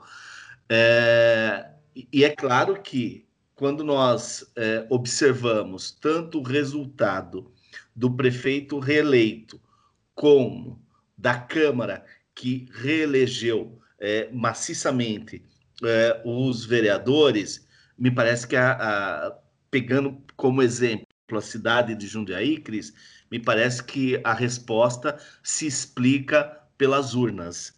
É, você pensa o que disso, Paulo? Olha, falar depois é, é, realmente fica um pouquinho mais fácil, mas eu é, vejo também. O, o, Paulo é o engenheiro de obra feita, né? é, porque assim, foi, foi uma novidade para todos os partidos, né? Então a gente tem que analisar, analisar sim. Mas pegando, já que o assunto é Jundiaí, lembrando, nós tivemos 13 candidatos aqui. Nós tivemos um candidato, por exemplo, numa cidade com mais de 300 mil eleitores, um candidato a prefeito com 300 votos. Né? O Edmarco Silva do PROS, 0,16% dos votos. E nós tivemos, por outro lado, dois candidatos a prefeito só que tiveram coligação, que foi exatamente o Luiz Fernando Machado, que venceu do PSDB e uma gama de partidos que estão no governo em volta, e, curiosamente, o atual vice-prefeito, que obviamente não será mais ano que vem, que é o doutor Pacheco, lá com que tinha mais um partido junto com ele. Só que todos os 19 vereadores eleitos são exatamente da chapa do Luiz Fernando da chapa que trouxe consigo esse voto maciço aí que os outros candidatos, inclusive candidatos que não, que já o Pedro Bigardi, né, contextualizando que já foi prefeito outrora, teve só 5% dos votos contra 70% quase do, do atual prefeito. Então, olhando depois, é claro que a estratégia não foi correta, não foi eficiente, mas também é a primeira vez que, que essa legislação ocorreu. Jundiaí, uma cidade como Jundiaí, ou, que se repete em tantas outras cidades do, do Brasil, é, os partidos não têm históricos de conseguir eleger um vereador por conta própria. Normalmente, se você for pegar a história do legislativo, das eleições do legislativo no Brasil, a maioria absoluta se, ele, se elegia até então através de algum tipo de coligação na eleição proporcional. Mas eu concordo, realmente a estratégia não, não se mostrou ser, ser efetiva. Agora vai ficar dúvida, né? Os 19 são dos partidos que apoiavam o prefeito. O Jundiaí formou uma Câmara sem nenhum, sem nenhum vereador de oposição e só para só jogar uma pimentinha naquilo que estava citando, o partido que chegou mais próximo de oposição de Jundiaí a eleger um vereador foi exatamente o PSOL, faltou apenas 204 votos para eleger um vereador, pelo menos de oposição aqui. Você uhum. tem razão, Paulo. Você tem razão. Eu acho que, é, é inclusive, é, é, o tipo de candidatura que mostra que não necessariamente você precisa estar montado em dinheiro ou ter aderido ao governo. Então, é, é por isso que eu, que eu, eu, eu fiz essa, é, essa pergunta, né? Se você é, poxa, o partido político, né? Vamos pegar o caso do PDT aqui, por exemplo, que foi péssimo para no candidato a prefeito. E é um partido que teve é, é, candidato a, presidente da República forte. Então, é, exige um tempo de montagem dos partidos. Os partidos precisam se, se movimentar. Na minha opinião, se você quer participar da luta institucional, se você quer concorrer a cargos, você não adianta ficar reclamando é, se você concorreu de última hora com uma chapa de vereador mal formada, isso para a maioria dos partidos, e quase ganhou. É, isso precisa ser melhor pensado, sabe? Não, não, dá só para ficar nesse âmbito da, da reclamação de não ter acesso a dinheiro ou acesso à estrutura de poder. O, o Ju, você é, tem, tem um, um, uma fala com relação a esse questionamento do, do Cris? Não, eu concordo com o Cris. Eu acho que é muito importante que os partidos se reorganizem, né? É, eu concordo plenamente. Não adianta você ter dentro de um partido uma ou duas candidaturas que despontam, mas de uma forma geral o partido não conseguir se organizar suficientemente para ter uma bancada competitiva, né? É, infelizmente, eu acho que nessas eleições municipais não só aqui em Jundiaí, mas no modo geral, ainda os partidos mais bem organizados, vamos tomar como exemplo São Paulo, por exemplo, né? Querendo ou não, o PT, o, o, o PSDB fizeram bastante cadeiras. O PSOL Maior também fez. Uhum. O PSOL também fez por quê? Porque ele conseguiu se organizar bem em São Paulo, né? Com, a, com, a, com, a, com essa candidatura do Guilherme Boulos, com várias candidaturas é, muito atreladas a movimentos sociais, né? Então isso é muito significativo. Como eu falei, eleição é um processo, né? Você não tira da cartola um ou dois candidatos, né? É, a chapa, por exemplo, de vereadores e acha que eles vão ter mil, dois, três mil votos. Não é assim, né? É todo um processo. Se você não constrói esse processo durante quatro anos, candidaturas que tenham uma expressão já, pessoas que tenham inserção em movimentos sociais, ou inserção dentro de uma comunidade, que são líderes, que são que representam segmentos da sociedade, meu, você não consegue, você não consegue ter uma, uma chapa realmente forte e competitiva. O, o, o Paulo, cabe a mim ser o, o, desmancha prazer dessa, dessa turma aqui, viu? É, é, o cara que tem que controlar o tempo, que tem que é, encaminhar o programa. É, nós já estamos com mais de uma hora e quarenta de, de conversa. É, para nós que estamos no, no, no, debate, esse tempo passa muito rapidamente. É, quando a gente quando a gente para é, o debate, vem muitas e muitas ideias que, de, de temas que nós poderíamos ter discutidos, poderíamos ter falado, e infelizmente o tempo não, não nos permite, mas é, avalio é, particularmente que foi um, um, debate bem bacana. Eu gostaria de saber se você quer falar mais alguma coisa com relação a esses temas, eu já posso ir encaminhando para o nosso, nosso encerramento. Não, não, tudo bem. Vai. É uma pena que já está chegando no encerramento, né? Porque bate-papo gostoso, né? Pô, por mim, a gente ficava aqui conversando a noite inteira, bom, muito bom, mas é, eu acho que é isso mesmo que, que foi citado em relação a isso, né? Eu, eu costumo dizer que a construção partidária tem muito partido que, que tenta ir pelo caminho mais fácil, né? Vou tentar pegar um cara que é bem votado. A construção partidária que gera fruto, ela demanda tempo, né? E não adianta nada. Você tem que ter, você fala muito bem, você tem que ter estratégia de comunicação, mas não só de comunicação, estratégia de inserção na sociedade, e a, e a comunicação vir em conjunto, o marketing eleitoral é outra história, né? Então, infelizmente, o que nós vemos é, é uma gama muito grande de partidos que vivem só a eleição e não vivem o, os problemas cotidianos da população, não vivem o dia a dia e na hora H isso faz muita falta. Meus colegas de bancada, eu posso ir pro, pro encaminhar para o encerramento ou vocês querem uma, uma palhinha final? Não, tô da minha parte tá, tá ok. Ju? Da minha, da minha também. Vani, pode encaminhar. Bom, então, a partir de agora, a gente tem o nosso quadro fixo, o ordinário e o extraordinário, e que, é, como o tema política é, foi o centro é, e o motivo do nosso debate de hoje, o nosso ordinário extraordinário também está na política. O nosso ordinário é com relação ao desespero né, que nós podemos já é, ver na, na, nos olhos e na fala do atual prefeito do Rio de Janeiro e que é, vai para o segundo turno com Eduardo Paes, né, o Marcelo Crivella, que num, numa filmagem é, é ele falando para o público dele dentro de uma igreja, ele se descontrola completamente e chama, é, passa a ofender o governador de São Paulo, chamando de viado, de desonesto, de vagabundo. Não que o Dória mereça qualquer tipo de defesa aqui nossa. Nós só estamos falando do descontrole, do destempero, do desespero do Crivella nessa reta final da campanha. Não, não vai aqui nenhuma defesa ao, ao ao Dória, mesmo porque é, esse programa tem é, por objetivo é, lembrar até 2022 que este sujeito se elegeu com o slogan Bolsodória, tá? Mas aqui fica o nosso ordinário, que é esse descontrole do pastor, e acho que ele é bispo também, né? Bispo Crivella. Bom, e o nosso extraordinário também fica no Rio de Janeiro, viu, Paulo, é, Cris e Juliano?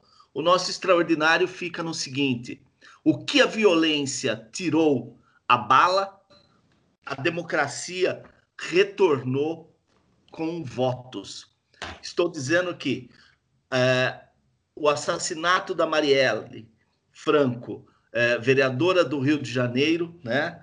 É, a bala, até hoje sem se, se conhecer o mandante desse crime, né? É, interrompeu aí uma, uma carreira política que todos apontavam como muito promissora é, pela, pela, pela luta social dela, né, de sempre. É, o que abala tirou o voto, retornou. A, a viúva da Marielle, a Mônica Benício, foi a décima candidata mais votada para a Câmara Municipal do Rio de Janeiro. Então, é, esse fato para nós é o extraordinário. Uh, pessoal, a partir de agora, Paulo, uh, o nosso programa ele tem uma, um serviço de utilidade pública, né? Como, como se fazia antigamente pelos, pelos alto-falantes da praça. Então, o nosso alto-falante é a descrição que fica no episódio, né? Nas notas do nosso episódio. Então, Paulo, eu vou começar por você. Queria saber se você tem alguma dica para deixar para os nossos ouvintes. Pode ser um livro, pode ser uma série, pode ser uma música, pode ser um, um, um artigo que você tenha lido, escrito. É, Paulo, por favor, fique à ah, vontade ah, eu, e nos dê eu, sua eu vou, eu vou deixar uma dica aqui, agradeço. Eu vou deixar uma dica, na verdade é quase um merchan de um, de um livro meu, foi publicado em 2017. Quem gostou, quem se interessou, quem achou bacana aí, é, chama A Crise Orgânica do Partido Comunista Brasileiro e o Declínio do Socialismo Real, Paulo Tafarello, é, pela editora In-House.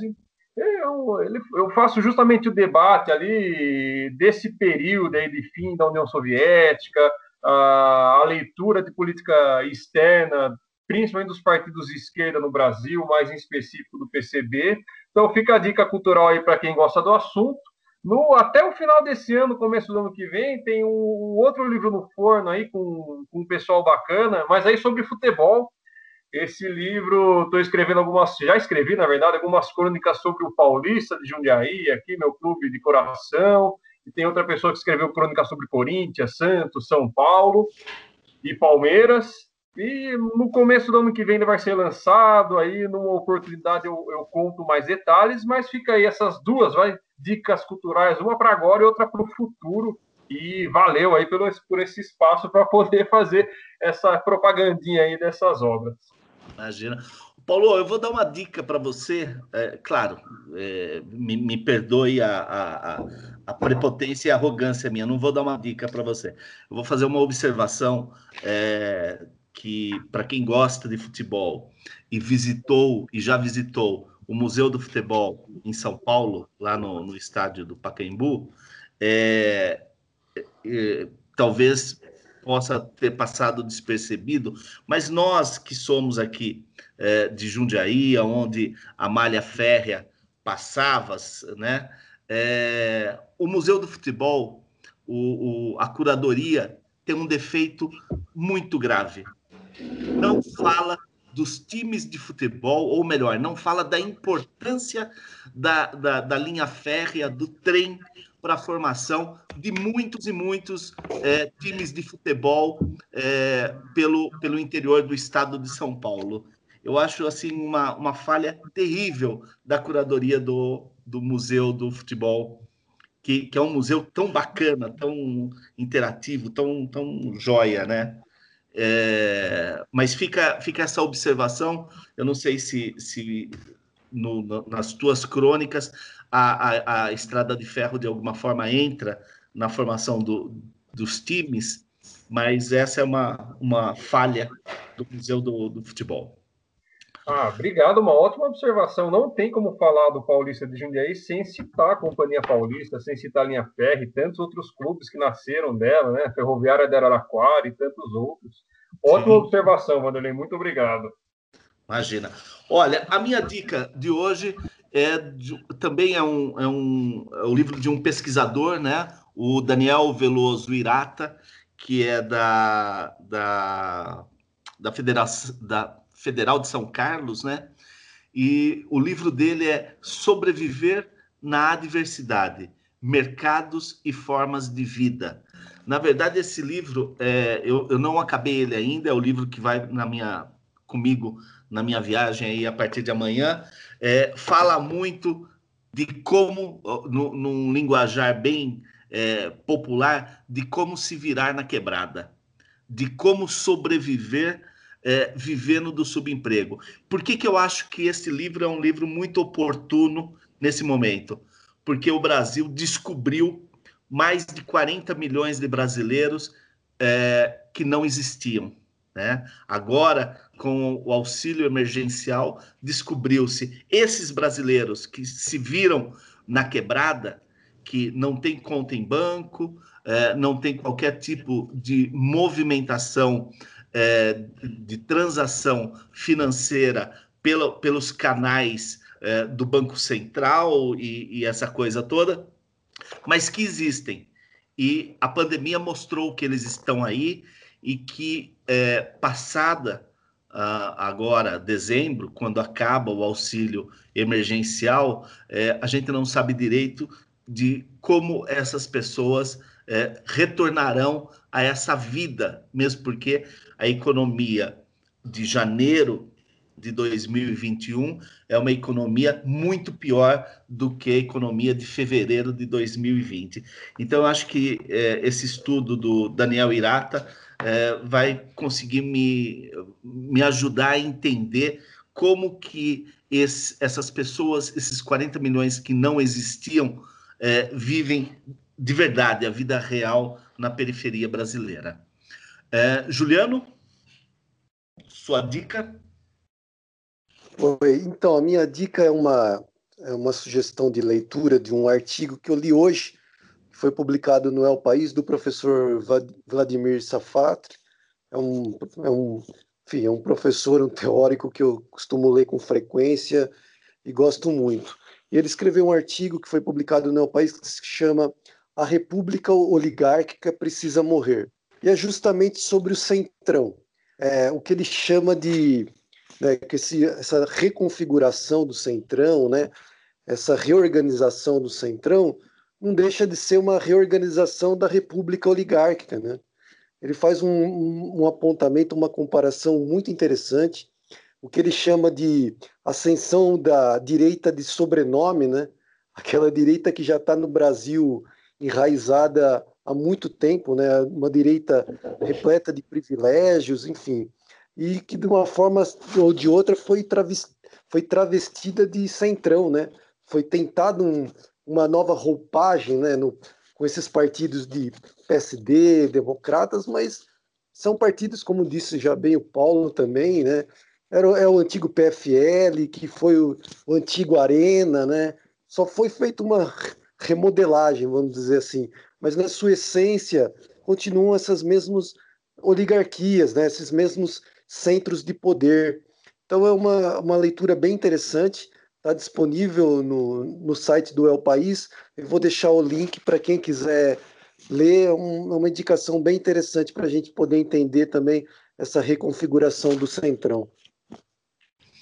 Cristiano Perobon? Bom, minha dica é um filme, para mim uma, uma surpresa aí, um filme da Netflix, um, é, chama Rosa e Momo é, com a Sofia Loren, a volta da Sofia Loren ao cinema, né, a, a película aí, é, e, é, e, é, uma história linda, né, ela faz um papel de uma judia, né, é, e o Momo é um menino muçulmano, negro, né, eles vivem, né, ambos vivem ali na França, e a história desse encontro improvável da convivência dos dois, né, de uma criança também procurando um lugar ali, numa sociedade totalmente injusta, e ela com essa história, né, de ter sobrevivido a um campo de concentração. E a história toda se desenrola dessa, dessa convivência em que eles vão se conhecendo e, e, e, uma história belíssima, belíssima. Então, podem chorar, companheiros, não, não precisa contar para ninguém, não. Bom, é, antes de chamar a música que vai encerrar o nosso programa. Eu gostaria de agradecer muitíssimo a participação do Paulo Tafarello. É, é sempre bom conversar com o pessoal da academia que consegue nos dar uma, uma, uma perspectiva diferente dessa que nós temos da, da mera análise é, dos da televisão, da imprensa, dos analistas pós abertura das urnas, que a gente consegue compreender alguns aspectos uh, dos resultados assim de uma forma mais mais clara, né? De forma mais didática, sem querer ser é, redundante é, ao falar com o professor. Paulo, por favor, fique à vontade para suas considerações finais e eu já me despeço de você, agradecendo muitíssimo mais uma vez a sua participação. Eu queria agradecer muito a participação aqui, um, podcast maravilhoso, altíssimo nível. É, adorei participar, então quero deixar um abraço especial para você, Vanderlei, Cristiano, Juliano. Agradeço muito mesmo, adorei participar e fico aberto aqui, espero outros convites, né? Sempre vou estar à disposição aí. Adorei mesmo e parabenizá-los pelo ótimo trabalho que vocês desenvolvem. Meus amigos de bancada, Cristiano e Juliano, temos um programa. Me despeço de vocês também. Cris? Gente, obrigado, Paulo. Bom falar novamente com você. Obrigado aí pela, pela contribuição. Falou, Vande, falou, Ju. Nos vemos daqui a alguns dias aí. E eu acho que vai ser bacana também a gente falar do, do resultado do segundo turno, né? Vamos ver se a gente vai ter surpresas ou se, se as pesquisas vão Vamos acertar dessa vez. Juliano, me despeço de você, meu amigo. É, Paulo, muito obrigado né, pela oportunidade de a gente ter tido essa conversa. Né? Você aceitou o convite de bate-pronto.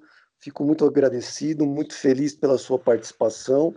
Aos meus amigos de bancada, Ivan, de Cris, um programa muito, muito legal, muito redondo. É, muito, muito bom mesmo. Eu acho que a gente pode esclarecer pontos muito importantes e deixar também algumas sugestões aí para o pessoal que queira se aprofundar um pouco mais no assunto, né? Então, acho que foi muito enriquecedor. Obrigado por todos e para os nossos ouvintes também, né? Continue nos ouvindo, continue aí compartilhando o nosso podcast, comentando. A gente aceita crítica também, sem problema nenhum.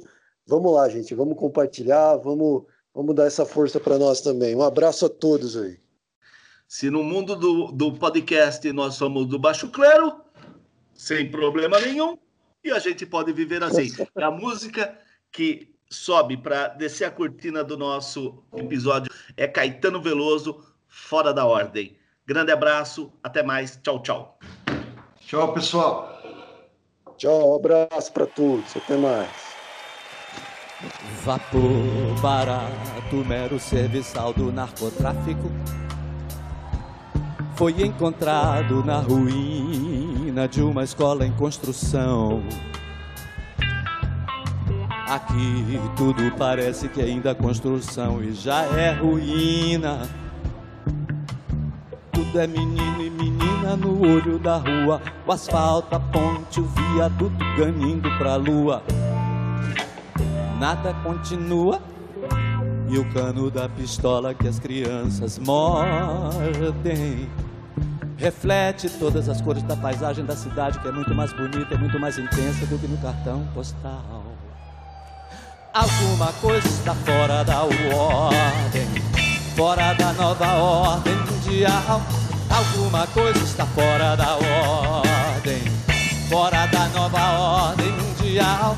Alguma coisa está fora da ordem, fora da.